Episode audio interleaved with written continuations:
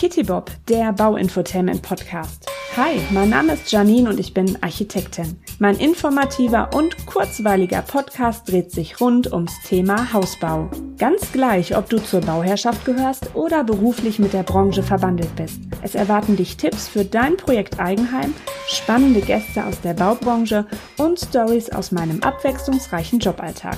Ich würde mich sehr, sehr, sehr, sehr freuen, wenn du meinen Podcast abonnierst und ihn an Bauinteressierte weiterempfehlst. Und jetzt wünsche ich dir viel Spaß beim Zuhören. Ich äh, freue mich sehr, dass in dieser Folge eine sehr sympathische Dame zu Gast ist, die in zweifacher Hinsicht eine Kollegin von mir ist. Sabine Hesse ist nämlich auch Architektin und hat ebenfalls einen Podcast. Herzlich willkommen, Sabine. Hallo Janine, danke, dass ich da sein darf. Ja, ich bin mal ganz gespannt, worauf unser Podcast jetzt so hinausläuft, weil ich habe mir mal an dir ein Beispiel genommen und habe mir ähm, gedacht, dass ich nicht immer zu verkopft an alle Sachen dran gehen soll, sondern einfach mal so ein bisschen let it flow. ich habe ja sonst immer meine meine fast festen Strukturen und Leitfäden. Also Sabine Hesse ist, wie gerade schon gesagt, auch Architektin, Baujahr 62, hat lange in Berlin gelebt, lebt jetzt in Unna also ganz bei mir in der Nähe. Und du hast einen Podcast, der einen super spannenden Titel hat oder Podcastnamen. Die Zusammenbaufrau. Und wenn man in die Beschreibung von deinem Podcast schaut, findet man Folgendes. Ein Podcast über Bauen, Leben, Wohnen, Gestalten. Was das Bauen und Gestalten von Wohnraum mit dem wahren Leben zu tun hat, und wie wir Schöpfer unseres Lebens sind. Mega spannend. Auch deine Folgen, die ähm, du hast ja auch schon fleißig viele produziert, die immer wieder ganz äh, wichtige Herzensthemen ansprechen. Und ähm, auch so deine Blickrichtung auf die Dinge ist dann manchmal auch ein bisschen anders, also ein bisschen unkonventioneller. Aber verrat uns doch mal, wer ist denn die Zusammenbaufrau? Was steckt denn hinter diesem Namen? Viele Fragen. Jetzt muss ich mich sortieren hier. Na, herzlichen ja. Glückwunsch. also, der, der Titel des Podcasts ist tatsächlich, das ist das Haus. Und ich versuche wirklich jede Woche dann irgendwie Pünktchen, Pünktchen, Pünktchen, äh, den Titel dann da hinten in das Ende des Satzes rein zu basteln. Und die Zusammenbaufrau, ja, was steckt dahinter? Also das ist tatsächlich entstanden aus meinem Stoßseufzer, mit dem ich 2005 die Architektenkammer verlassen habe. Mhm. Und ich zitiere mich selber, indem ich nämlich sage, die Idee, zusammen ein Haus zu bauen, hat sich am Bau noch nicht durchgesetzt. Weil ich es damals wirklich als extrem sperrig empfunden habe, durch diesen gesamten Bauprozess von den Vorgesprächen, der Vorplanung bis hin zur Schlüsselübergabe zu manövrieren. Ich habe wirklich mein Augenmerk immer darauf gelegt, dass ich ähm, den Menschen ihr Haus baue. Also dass ich deren Bedürfnisse erfülle. Und ähm, habe mich da ziemlich oft dran aufgerieben. Ähm, also weil man hätte sich ja auch verschanzen können hinter Bauleitung, Rechnungsprüfung, wie auch immer. Ähm, aber ich habe mich teilweise auch zu viel irgendwie so um das Menschliche gekümmert. Und ich habe halt eben immer gesehen, äh, da wo es dann irgendwie so richtig Halligalli gelaufen ist auf den Baustellen, war es immer eine Kommunikationslücke. Immer. Mhm. So dieses Jahr, aber der hat doch gesagt, Nee, hat er nicht. Also hat er vielleicht gesagt, hat er aber nicht so gemeint. Also diese Zwischentöne, mhm. wo einfach so klar ist, da war viel so Ego-Geschwurbel und wo ich irgendwann am Ende wirklich gesagt habe, ich, ich, ich bin da raus. Mich frisst das auf. Ich habe mich darüber, glaube ich, zweimal in den Burnout katapultiert und habe ähm, auf die Art und Weise dann einfach so ein paar Umwege gelaufen in meinem Leben bin aber spannenderweise tatsächlich wieder in der Architektenkammer, weil ich mich jetzt erwachsen genug fühle, um einfach auch zu sagen, ja, ich bin Architektin. Ich habe immer auch, hm, ja, weiß ich nicht, so eine etwas, ich, ich hatte nicht die beste Meinung über mich und über das, was ich kann. So, und ich war auch nie mit Leib und Seele Architektin. Also so dieses Kreieren und Planen und Bauen, ja. Aber ich habe gemerkt, mein, meine wirkliche Geniezone, die liegt ganz, ganz woanders. Aber dafür musste ich auch ein bisschen älter werden, um das dann in, miteinander fusionieren zu können. Ja, es sind ja auch immer alles Prozesse, die so in uns losgehen, ne? Klar, man hat dann vielleicht Glück, dem einen liegt dann der Job, der andere wächst rein. Nur wenn man mal überlegt, wie jung wir sind, wenn wir so ein Studium anfangen, ne, was man alles bis dahin noch erlebt und wie man sich so selber weiterentwicklt, das ist natürlich dann dann schon ähm, eine Sache. Und die Baubranche, die, das ist schon ja, ein, ein hartes äh, Business. Also ich hatte dir ja auch schon mal erzählt, ich habe auch so oft meine Momente, wo ich äh, denke, ey, wieso tue ich mir das eigentlich alles an? Äh, zum Glück überwiegen die positiven Dinge und die schönen Momente, wenn es fertig ist und die Leute einen mit Herzchen in den Augen angucken und ein ja immer noch, ja, wie gesagt, ähm, äh, nach wie vor gern haben, selbst wenn es irgendwie mal drubbelig wurde in der Phase.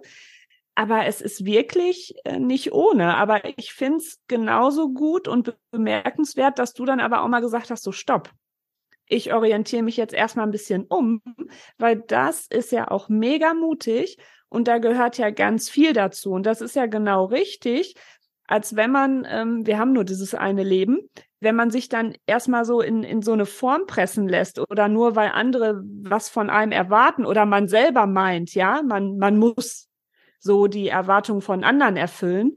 Ähm, deswegen ist das ja auch einfach nur ein, ein super Prozess, wo man einfach wieder so merkt, okay, ähm, was will ich und überhaupt, beziehungsweise du, du mischt ja jetzt die Dinge auch ein bisschen eher zusammen, ne?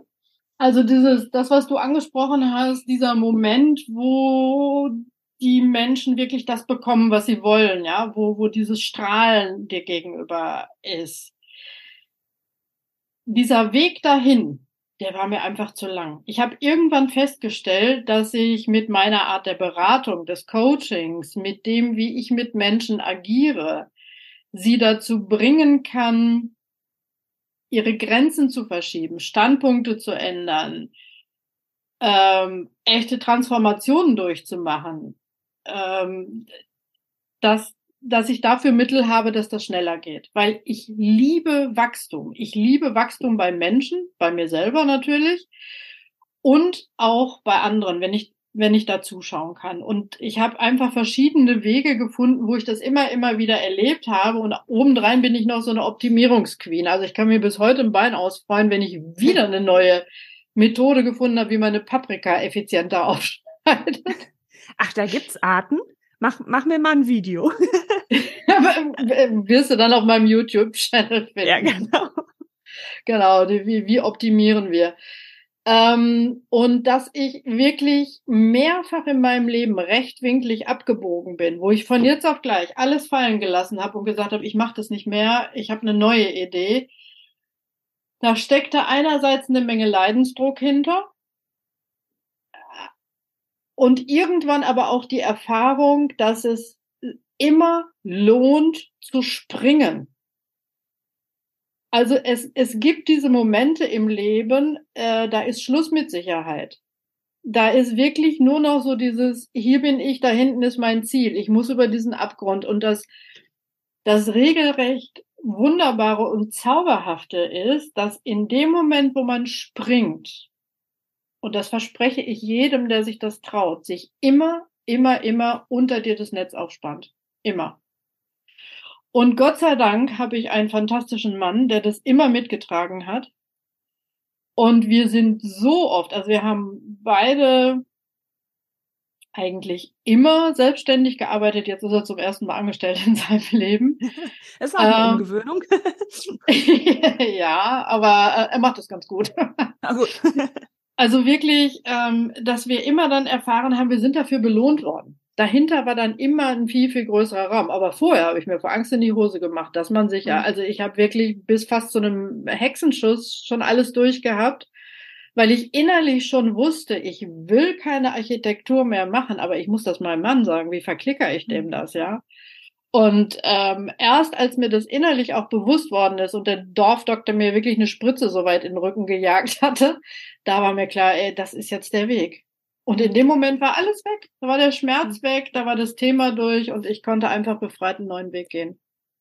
Aber ich fand das gerade auch ganz schön, ähm, was du sagtest mit dem, mit dem Coaching.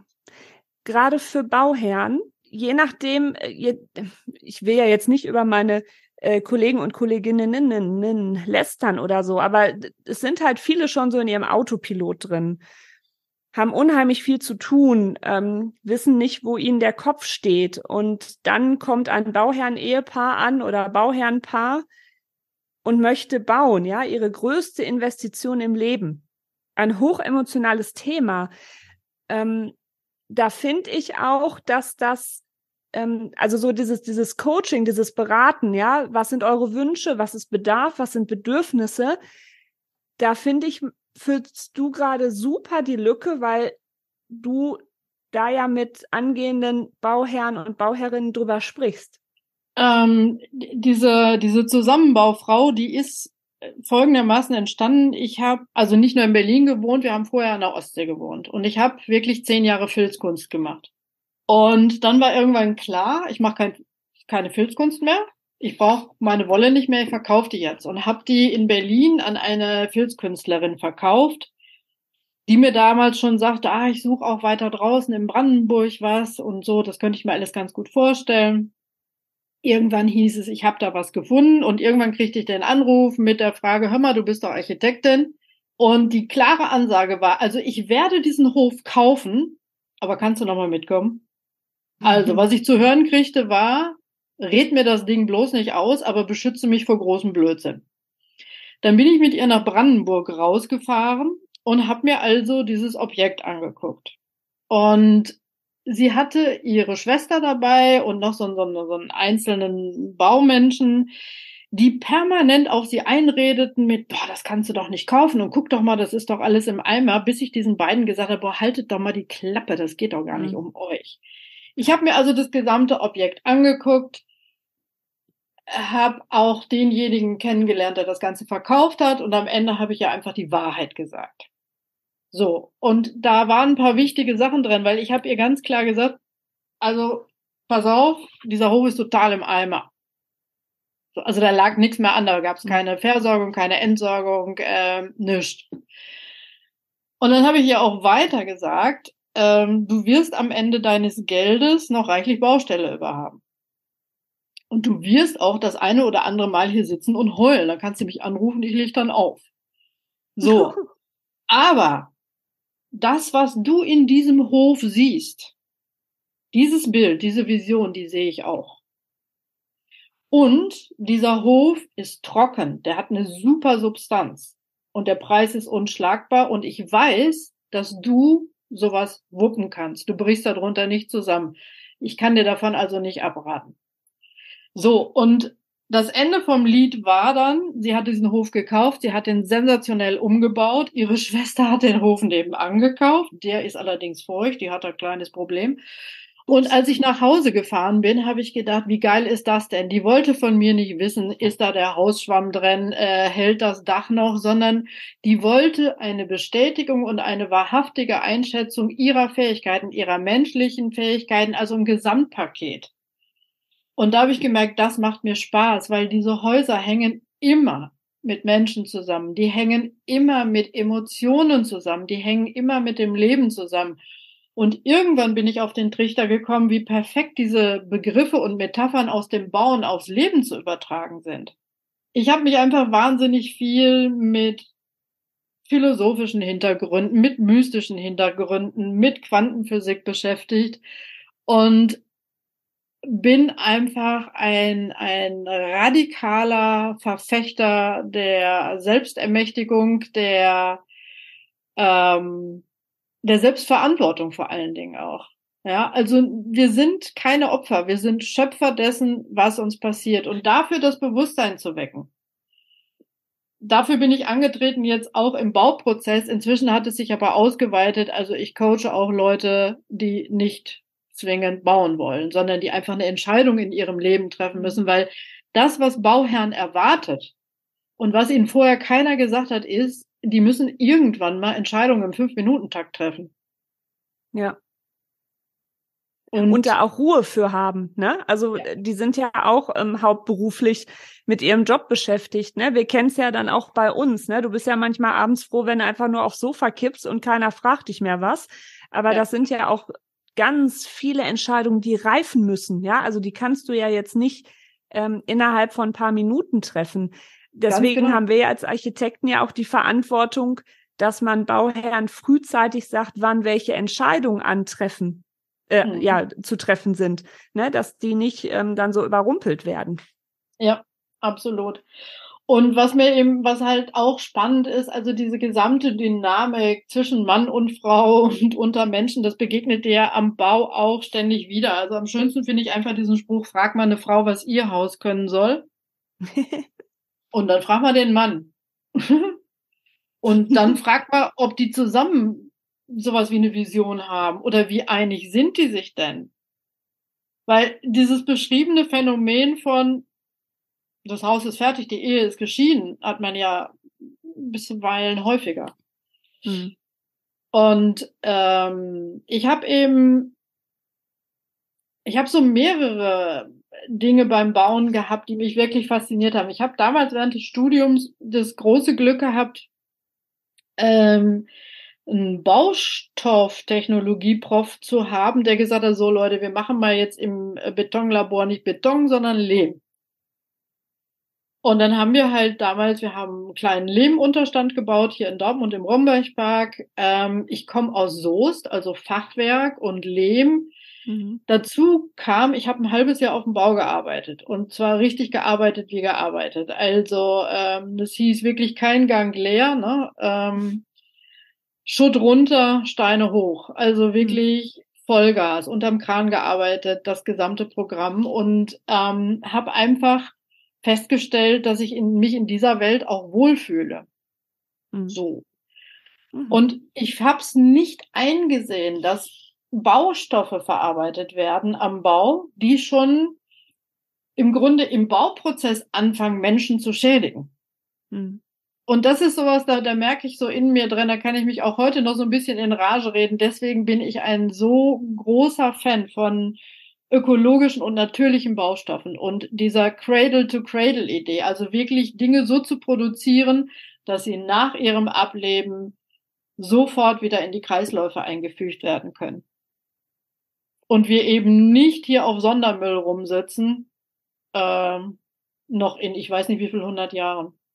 Man fragt sich natürlich auch, ob in Unis oder an, an Fachhochschulen oder auch in Bauzeichnerausbildungen besprechen die eigentlich ökologisches Bauen? Also jetzt, wo du das nämlich so erzählst, frage ich mich nämlich gerade, weil ich glaube, wir hatten, klar, wir hatten auch Baustofflehre, Baustoffkunde, aber das war jetzt äh, ja, an das Einzige, an was ich mich erinnere, ist Anmachwasser. Haha, was haben wir alle gelacht, ne? Ähm, aber so an sich klingelt bei mir da gar nichts, dass man das mal irgendwie vielleicht schon mal so angesprochen hat. Und da hatte ich das große Glück, ich habe tatsächlich ein Jahr eine Qualifizierung gemacht, ökologisches mhm. Bauen und bin dann damals, das ging von 1998, äh, 98, 99 und bin darüber dann halt in so eine Bürogemeinschaft gerutscht, die also wirklich nahezu ausschließlich ökologisch gebaut haben, Holzrahmenhäuser, viel mit Lehmputz und so weiter. Und ähm, ja, wo ich so gemerkt habe, wenn du Baustoffe hast, die sich einfach schon gut anfühlen, macht das nochmal deutlich einen Unterschied. Ja. Also ich habe tatsächlich diese, genau dieses Wissen halt mitgekriegt, aber eben halt auch nicht während des Studiums. Nee, auf gar mhm. keinen Fall. Sondern das war einfach eine Sache, die mir dann im Nachhinein so zugekommen und zugefallen ist. Und wie gesagt, also gerade wenn du dir die ganzen alten Häuser anguckst, und ich kann mich noch erinnern, als ich in den 80ern auf dem Bau gearbeitet habe, in Soest, wir hatten so unfassbar viele Bauprojekte, die einfach total, auf Deutsch gesagt, im Eimer waren, weil die falsch renoviert worden waren. Hm. Also wo Bauphysik, nö, gibt es, aber beachten man nicht drauf. Schwellen rausgefault, einfach weil die falschen Materialien zusammengebracht äh, worden sind. Ähm, weil der Taupunkt irgendwo an Stellen saß, wo er nicht hätte sein sollen. Ähm, und insofern, da bin ich dann wirklich durch und durch äh, Traditionalist und sag, ey Leute, das war alles schon mal da und das ist gut, das steht bis heute. Warum immer nur damit die Wirtschaft? Ach, ich weiß nicht. Beispiel Fachwerkhaus. Das ist auch ein äh, Gefüge aus Holz und Gefache mit äh, Lehm oder äh, Ziegelstein. Ähm, alles im System von den vom Innenputz, Außenputz passt alles zusammen, halten über Jahrhunderte, wenn mhm. sie nicht gerade im Wasser stehen ne, und nicht den falschen Anstrich haben. Das sind natürlich dann auch alles so Dinge, ne, auch vom, vom Wohnklima sind die ja sehr angenehm. Ah, ja, ich bin da auch immer so ein bisschen kritisch und vorsichtig. Man kann auch Sachen echt äh, totdämmen ähm, oder mhm. holt sich auf einmal dann irgendwelche Schwierigkeiten rein, die man vorher nicht hatte. Das muss immer alles sehr, sehr gut überlegt sein. ähm, aber ich wollte noch mal zurückkommen zu ähm, der Thematik, weil du ja schon sehr, sehr viele Bauherren auch beraten hast und du ja auch ähm, drei Tage älter bist als ich und ähm, dementsprechend da auch schon viel mehr ähm, Erfahrung so in dem Job hat. Also könntest du sagen, was so die klassischen Unsicherheiten sind und Fragestellungen, die so Bauherren mit sich bringen? Fragestellungen Vorstellungen nicht. Was mir immer aufgefallen ist oder anders, ich habe, wenn junge Familien bei mir vom Schreibtisch saßen damals und einen Vertrag unterschrieben haben, habe ich im Stillen immer gedacht, boah Freunde, wenn ihr wüsstet, was auf euch zukommt. Äh, aber ich habe gedacht, wenn ich das jetzt laut sage, sind die weg. Das kann ich ja auch nicht bringen. So, da hatte ich, habe ich den Mut nicht gehabt, denen das zu sagen. Und was ich halt eben immer erlebt habe, war diejenigen, die am Ende dann auf der Baustelle standen, mit Gummistiefeln an und den Kindern auf der Hüfte, das waren die jungen Mütter. Weil, und ich glaube auch nicht, dass die, dass die Väter da irgendwie sehr glücklich mit waren, aber die Verteilung war dann einfach häufig so, dass die gesagt haben, okay, einer muss ja irgendwie dafür sorgen, dass das Geld weiterläuft. Also verteilte sich das häufig so. Und was mich was ich auch spannend finde, und das ist sowas, was mir dann jetzt äh, gefühlte 22, 23 Jahre später auf Instagram wieder begegnet, das ist, das ist alles so wunderbar und alle tun sie so, als wüssten sie ganz genau, wovon sie reden. Und da habe ich meine Zweifel. Und da ist meine Kritik auch sehr bei den Kollegen, weil wir haben ja ähnlich wie die Juristen oder auch wie die Ärzte, jetzt nicht ganz so ausgeprägt, aber eine Fachsprache. Und manche können die, manche können die nicht. Also so nach dem Motto, weiß dein Bauherr wirklich, wovon du redest? Mhm. Also die Frage stelle ich mal so in den Raum und ich würde das eine oder andere Mal sagen, nee, weiß er nicht und er traut sich nicht zu fragen. Genau, das mit dem Trauen, das ist ja so eine Sache, ne? Je nachdem, welche Charaktertype, welche äh, Generation dir als Architekt, Architektin da äh, vor dir steht, ähm, das ist ja schon fast dann der äh, Schöpfergott des Hauses. Also da gibt's ja auch so ein, so ein paar Typen zwischen, ne, du dann wahrscheinlich als äh, Bauherr froh bist, oh ja, er baut mein Haus, er weiß, was er tut, aber ich traue mich nicht zu fragen oder so. Das mhm. könnte ich mir schon vorstellen. Das ist auch so die, die Frage, ähm, muss ich mal gucken, ob ich da nochmal eine einzelne Podcast-Folge drüber mache. Ähm, da hat mir auch, hat mir auch mal eine Zuhörerin ähm, zugeschrieben, so nach dem Motto, ja, wie kann ich denn jetzt so den richtigen Architekten für mich finden? Der halt das halt so zu mir passt, ne? Das ist eine super Frage. Und das ist übrigens meine Vorbereitung. In die Vorbereitung gehe ich nicht als Architektin rein, weil ehrlich gesagt, ich habe gar keinen Bock mehr auf Bauen. Also Entschuldigung, ist, ist echt so. Lass ähm, mich nur zurück in dieser verrückten Bauwelt. Oh, du kannst das schon. Du bist, du bist schon gut aufgestellt. Das passt schon. ich bin der festen Überzeugung, dass unser Leben nach kosmischen Gesetzen abläuft. Ich komme dir jetzt mal ganz komisch. Da sind die sieben hermetischen Gesetze. Und die besagen wie innen so außen. Das heißt, wenn ich in mir diesen Zustand schon erschaffen habe, wie er mal sein wird, wenn es fertig ist. Ich hoffe, es kann mir noch jeder folgen. Dann kann das Universum nicht anders, als mir genau das auch zu bescheren. Das heißt, deswegen frage ich Menschen zum Beispiel, was ist deine wahre Meinung über all die Menschen, die am Bau beteiligt sind? Das heißt, auf Deutsch, Wenn ich als Bauherr denke, ach du Scheiße, ich muss an den Deppen vom Bauamt vorbei, kannst du mal sicher sein, dass dieser Bauantrag länger als sechs Wochen Ämterumlauf haben wird und womöglich sogar verschütt geht. Sondern mir geht es tatsächlich darum, in den Menschen wirklich die Information zum Vibrieren zu bringen, die dafür sorgt, dass das, was sie sich dann wünschen und kreieren, reibungsfrei zu ihnen kommen kann, inklusive des richtigen Architekten. Nämlich wirklich mal zu fragen, wie willst du denn mit deinem Architekten zusammenarbeiten? Hast du dir da mal Gedanken drüber gemacht? Wie soll der dich denn behandeln? Wie möchtest du behandelt werden? Wie möchtest du wahrgenommen werden? Weil ich habe auch Kollegen da draußen erlebt nach dem Motto, die Bauherren haben alle keine Ahnung, aber die zahlen mir mein Honorar. Hm. Und ich bin der Künstler und ich zeige denen mal, wie sowas zu gehen hat. Und hier ein Fenster hin, das kommt ja gar nicht in Frage. Also auch von so einer, naja, ist egal. Also müssen jetzt auch keine Kollegenschelte betreiben. Und das aber in, in den Leuten vorzubereiten, wirklich so, so dass sie es von innen ausstrahlen und sagen, das wird mein Haus.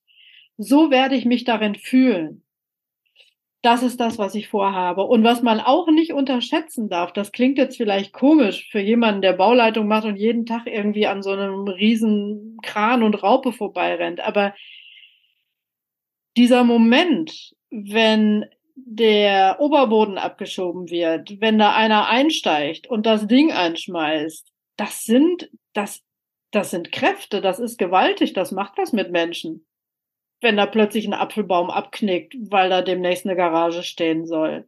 Und diese riesen chaotischen Prozesse, die ja auch zum Bau dazugehören, also auch da Menschen schon darauf vorzubereiten. Ja, ja. Ja, Klingt jetzt in, in, unseren Ohren vielleicht ein bisschen lapidar, weil du hast, ja, hier große Hilti und da Boschhammer und ja. Aber der, der, ich sag jetzt mal einfach, jemand, der das nicht täglich hat, ähm, staunt zunächst mal. Ja, es ist ja auch nach wie vor so, dass äh, Baustellen Leute faszinieren. Also das ja. ist, ist ja immer so, ne? Du, du merkst sofort, äh, äh, Hubert von nebenan fährt langsamer dran vorbei. Ähm, es wird dann mal der Spaziergang etwas weiter ausgedehnt. Ja, man guckt durch den Bauzaun oder ähm, manche sind natürlich Und dann ganz geht doch mit den Kinderwagenkindern los. Richtig, genau, ne? Oh, guck mal, da ist ein Bagger, ja fein, guck mal, ne? So, oh, der Kran, ne? Ja. So, ne, damit geht das los. Ähm, und was ich gerade noch sagen wollte zu dem, wo du sagst, äh, wie man so seine eigene Einstellung äh, dazu ähm, finden sollte, das hat mich so ein bisschen an die Achtsamkeit auch erinnert, so mit der Wortwahl, ne? Wie, wie achtsam man auch so seine Worte wählt, wenn man auch irgendwie beim Menschen was ähm, ja äh, Menschen erreichen will, dass man nicht immer zu zu negativ oder zu oft immer dieses Wort nicht, ne, sondern eher so ein bisschen positiv verpackt. Das fiel mir jetzt da noch ein. Ähm, aber zu der Faszination mit der Baustelle, das macht ja auch schon was mit uns Architekten. Ne? Also wenn du mal überlegst, was haben wir für eine Verantwortung? So, wir ähm, pflastern eigentlich die schöne Natur zu, auch manchmal, wo ich mich dann auch frage, okay, Baukultur ist das jetzt auch nicht. Nicht, dass ich hier die größte Entwerferin bin. Ja, auf mich hat die Welt auch nicht gewartet. Ähm, aber so, ja, die, diese Verantwortung mit, mit der Umwelt, klar, wir wollen alle schön wohnen, wir wollen unser Zuhause schaffen. Aber diese, diese Verantwortung ist schon groß, die auf unseren Schultern lastet, oder? Ja und nein. Ähm, ich weiß genau, was du meinst und Bodenversiegelung und so weiter. Ähm, meine Vorbereitung der Bauherren, also ich habe so einen Fragebogen mit 30 fiesen Fragen. Und eine heißt zum Beispiel, welches Problem soll denn das neue Haus in deinem Leben lösen? Und nach dem Getrennte Motto. Schlafzimmer. ja, Kinderzimmer mit Schallschutz. ja, genau. Und äh, runterlassbaren Käfiggittern. Genau. Ähm, deswegen würde ich Menschen immer, immer gerne auch diese Idee des Bauen im Bestandes mal vorstellen. Also wirklich zu sagen, es gibt genügend Bestandsimmobilien, ähm, also genügend jetzt nicht, ist schon klar. Also Berlin hat da fertig, was Bestand angeht. Ähm, aber wirklich zu sagen, muss das denn jetzt in neu und mit, mit Glitter sein oder wäre es nicht vorstellbar? Also mir geht es auch darum, Menschen einzuladen, Standpunkte zu ändern. Da sehe ich so meine Verantwortung. Und wenn dann aber jemand da ist und gesagt hat, nee, ich habe völlig neue Pläne und wir haben Schwiegermutters Grundstück und dann kann das losgehen. Da bin ich die Letzte, die sag, äh, sagt, also das ist aber doof. Du machst aber die Umwelt kaputt. Nee, sondern mir kommt es darauf an, dass die Menschen da in ihre Wahrhaftigkeit kommen und wirklich sagen, das ist aber mein Weg und das weiß ich jetzt hundertprozentig. Ja. Klar habe ich eine Frage darüber, inwieweit wir noch mehr Bürofläche brauchen, wo dann lange Schilder dranhängen, mit Bürofläche zu vermieten. ähm, so, aber Menschen entsprechenden lebenswerten Wohnraum zu schaffen, das finde ich schon spannend. Und klar, ich bin auch großer Anhänger äh, von, von Leuten, die da sehr experimentell unterwegs sind, wie beispielsweise eben Clemens Jakob, der ein, ein Haus geschaffen hat, was mal gerade 18 Quadratmeter hat, was aber hundertprozentig autark aus sich selbst heraus funktioniert und existiert. Also das sind so die beiden Welten, in denen mein Herz so schlägt, wo ich so denke, ja, da lohnt sich unbedingt das Hingucken. Mhm. Ja, und wie gesagt, meine, meine Idee ist einfach, erstmal selber jeden Tag ein besserer Mensch zu werden. Und das ist meine Art eben der, der, ja, was ich gesagt habe, radikalen Selbstverantwortung, weil ich kann andere Menschen nicht ändern. Ich kann immer nur bei mir selber machen. Und was da natürlich auch zugehört, ähm, kann ich auch nur jedem Kollegen ans Herz äh, geben und jedem Bauherrn, wenn die Handwerker auf der Baustelle sind und die sind ja letztendlich das Team oder die äh, der Part, der das ganze Haus zum Leben bringt, ja, der das in die Realität holt, dass man auch mal ein nettes Wort sagt, dankbar ist, dass man den Azubi, der die Baustelle fegt, dankt. Ja, also ich ähm, mache das auch viel, weil ich bin immer so ein Verfechter von dem Teamgedanken. Klar, als Bauleiterin führe ich die schon, aber ich habe da eher so, also das ist einfach die Führungsart, die mir besser liegt, ja, also mit mit Humor, aber trotzdem weiß ich, was ich will. Ich weiß ganz genau, wenn mich einer verarschen will, dann kann ich auch anders. Ähm, aber das habe ich mir jetzt halt auch in zwölf Jahren so angeeignet, authentisch zu führen dass ich quasi, quasi sage, auch wenn mir was nicht passt, wenn was schief läuft, aber genauso gut lobe ich. Und ähm, mich berührt das immer, wenn man ähm, Azubi oder dem Gesellen, wenn man dann sagt, hey, vielen Dank, dass du das gefegt hast. Die sind völlig perplex. Die rechnen mhm. da gar nicht mit. Den hat mhm. sie da eine halbe Woche äh, gerettet, ähm, weil äh, je nachdem ähm, sind die auch immer nur so Stiefelabtreter oder wie, wie, nennt man das, ne? Also das tut mir dann auch schon immer leid, ne? Alle jammern immer, oh, Nachwuchskräfte fehlen und keiner will auf den Bau. Ja, da muss man auch mal intern so ein bisschen gucken, wie man so untereinander miteinander umgeht. Ähm, klar, viele, äh, ja, wird jetzt auch wieder ähm, beide Lager geben, ne? Ähm, aber ich wollte einfach da sagen, dass das wichtig ist, einfach ja, oder auch als Architekt mal zuzuhören, welche Lösung hat denn so ein Handwerker noch, ne? Letztendlich bin ich eine Bürostute. Das finde ich spannend, weil das war das erste, was ich gelernt habe. Mein erster Chef, den ich hatte, der war gelernter Maurer und der hat zu mir gesagt, bevor du den ersten Strich zeichnest, sprich mit den Menschen, die das mal ausführen sollen. Weil das ist, also das habe ich immer so gemacht. Das habe ich wirklich immer so gemacht. Ich meine, wenn du dir die Landesbauordnung anguckst, die ist ja nun im Grunde ähm, ja von der Feuerwehr geschrieben, ja. Und dieses Lösungen finden, mein Chef hat immer gesagt, interdisziplinäres Arbeiten. So dieses mach nicht deinen eigenen Film. Und das, was du angesprochen hast, diese Wertschätzung dem Handwerk gegenüber, das habe ich absolut verinnerlicht, weil ich eben das halbe Jahr auf dem Bau war, weil ich weiß, wie es hinter den Kulissen abläuft, weil ich weiß, was für eine Meinung man über die Architekten hat auf der Baustelle und je nachdem, wie sie sich benehmen. Und das ist was, was ich von Anfang an wirklich immer gemacht habe, in all dieser Zeit ganz klar zu sagen, wir reden hier auf Augenhöhe. Mein Arsch ist zwar der erste, in den getreten wird, wenn irgendwas schief läuft. Aber ich lege einfach großen Wert auf eure Arbeit und auch auf eure Meinung. Und es ist schon krass zu sehen, dass wir heute wirklich mehr Influencer als Handwerker haben. Bin gespannt, in welche Richtung das noch laufen mag. Muss auch mal gucken, ob ich unseren Azubi dazu verpflichte, dass der mich einfach bei meinen Baustellenkontrollen filmt. Ich muss nur dann noch äh, erotisches Posen ähm, üben und dass ich mal so sexy an der Gerüststange tanze. Da bin ich noch nicht ganz so firm drin. Pole Dance, genau, an der Patentstütze. Ich, genau. bin voll bei dir, ey. Läuft. Aber nur am Schwerlastgerüst. So. ja, denn schon dann richtig. Genau. Ach, herrlich. Man muss auch immer mal gut lachen können, ne? Genau. Absolut. Ich habe noch eine letzte Frage an dich.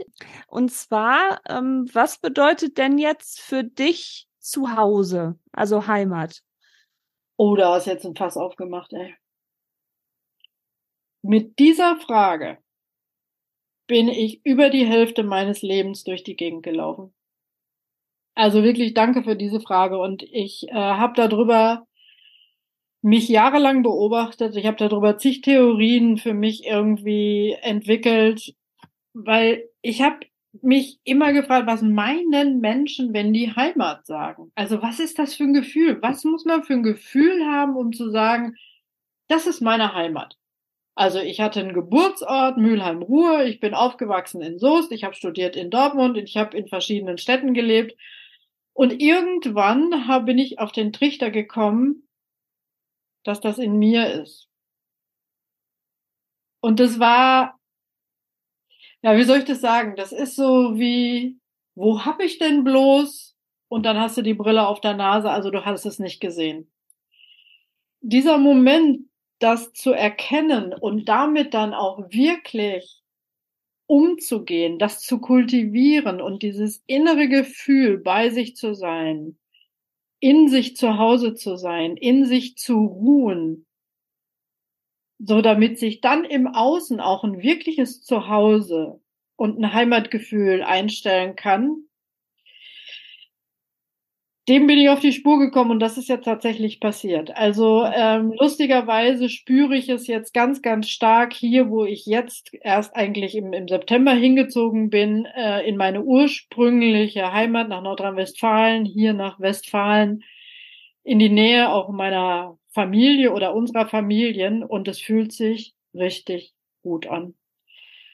Ähm, und Heimat es ist ein Gefühl, definitiv, und es wird gefüttert durch den Anblick verschiedener Landschaften. Also ich habe auch die Ostsee noch in mir gespeichert. Mhm. Ich habe auch ein Gefühl von Zuhause sein, wenn ich den Berliner Fernsehturm angucke.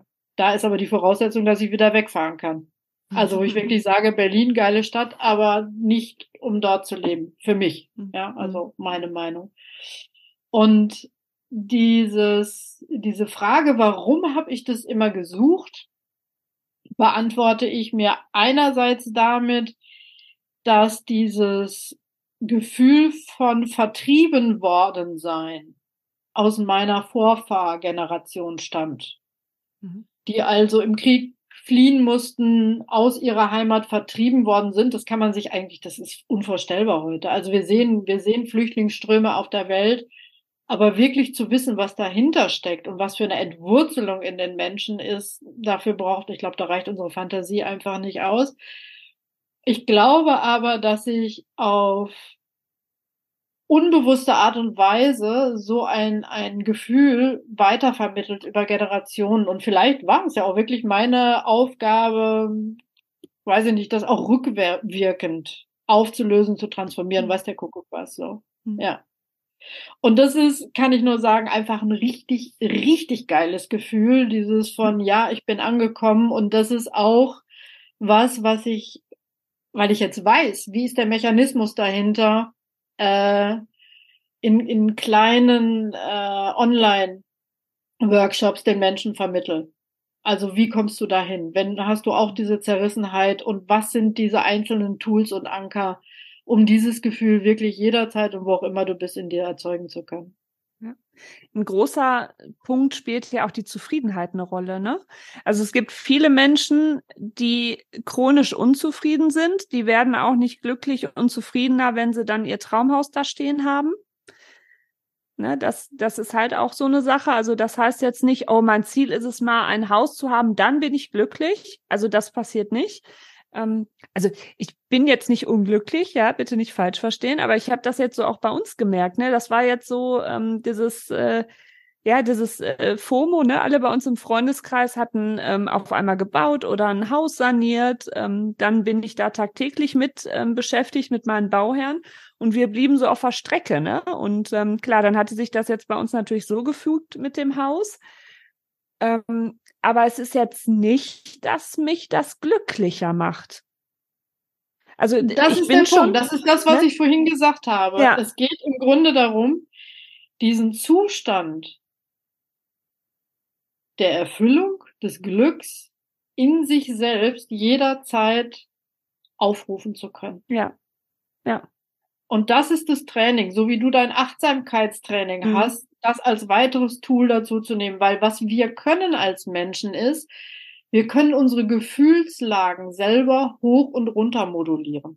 Mhm. Und das ist nichts anderes als eine Information, die du dafür brauchst. Mhm. Und diese alten Informationen auch rauszubringen und zu überschreiben, dafür habe ich halt einfach nur auch nochmal ein geniales Tool gelernt, ja. Mhm. Also wo das wirklich in Minuten geht, dass man so damit auch alte Blockaden raushauen kann, Ängste raushauen kann. Und das ist einfach sowas, was mich unfassbar erfreut, weil dann nämlich dieser Moment von Herzchen in den Augen, wie du den beschrieben hast, wenn was mhm. fertig mhm. ist, wirklich einfach viel, viel schneller auftaucht. Ja. Ja. ja, ne, weil ähm, nicht nur äh, Baustelle Haus, ne, jeder Mensch von uns, äh, jeder Mitmensch hat seine eigenen Baustellen intern. das, das ist einfach so und ähm, das, das genau. lohnt sich da mal ähm, zu reflektieren, drauf zu gucken. Und ähm, das Tolle ist ja, dass wir Menschen anpassungsfähig sind und dass wir immer noch weiter wachsen und entwickeln können. Egal, ob wir ein Häuschen haben, ob wir schon in einem wohnen, ob wir das vorhaben, mal eins zu bauen oder einfach auch immer zur Miete glücklich sind. Das ist ja jedem einfach sein, ähm, da muss jeder nach seinem Bedarf, Bedürfnissen und Wünschen gucken. Genau. Und ähm, ich freue mich wirklich sehr, dass du uns auf deinen Lebensweg mitgenommen hast. Also ich finde das ganz toll, wie ganzheitlich du auf alles guckst wie sich dann für dich einfach dieser Weg gefügt hat, erstmal als Architektin auch für alle Leistungsphasen dann erstmal ein paar Umwege zu gehen, sich mal neu auszuprobieren, um jetzt eine Mischung aus allem ähm, hervorzubringen und du einfach dann auch anderen Menschen damit helfen kannst, besser da drauf zu gucken. Also ich werde ähm, den Link zu deinem Podcast und zu deiner Internetseite in die Show Notes packen dass alle, die da Interesse dran haben, auf alle Fälle, es lohnt sich, in Sabines Podcast reinzuhören oder halt die auch bei sich sehen, oh, es ist irgendwie für mich wichtig, ähm, dass mich einer an der Hand nimmt, wenn ich jetzt so mit der Hausbauplanung ähm, beschäftigt bin, dass da einer mal ein bisschen anders drauf guckt und vor allen Dingen, du bist ja dann der, der unabhängige Part, ja, der ähm, objektiv drauf gucken kann und nicht der beauftragte Architekt. Ne? Ja, Deswegen absolut. ist das ganz wichtig, dass es dich da quasi nochmal ähm, mit diesen Fähigkeiten und, und Tools gibt, ähm, um einfach nochmal den Menschen, ähm, den Bauherren einfach nochmal ein bisschen das näher zu bringen. Deswegen ähm, vielen, vielen Dank für deinen ganzen Input, Sabine. Ja, sehr, sehr gerne. Es hat mich wirklich sehr gefreut. Also ich, es ist auch einfach mal eine andere Folge geworden. Also ich finde das sehr spannend, welche Themen du so angesprochen hast. Da ist auch einiges bei mir zurückgeblieben, wo ich noch mal so ein bisschen reflektieren werde. genau. Ja. ja, sehr schön. Das freut mich. Ja, mir hat es auch super, super Spaß gemacht und nochmal danke für die Einladung. Gerne. So, ihr Lieben, vielen Dank fürs Zuhören. Sabine und ich wünschen euch alles Gute, viel Kraft viel ähm, besonnene Ruhe für euer Bauvorhaben, ja, und regt euch nicht über alles Mögliche auf. Alles ist ein Prozess, alles hat auch seinen Sinn, wieso, was, wie passiert. Und was sage ich immer? Am Ende wird alles gut. Eure Kitty Bob. Zu Risiken und Nebenwirkungen frage deinen Architekten oder Fachhandwerker. Kitty Bob, der Bauinfotainment Podcast, ist eine Eigenproduktion von Architektin Dippel-Ing Janine Kohnen.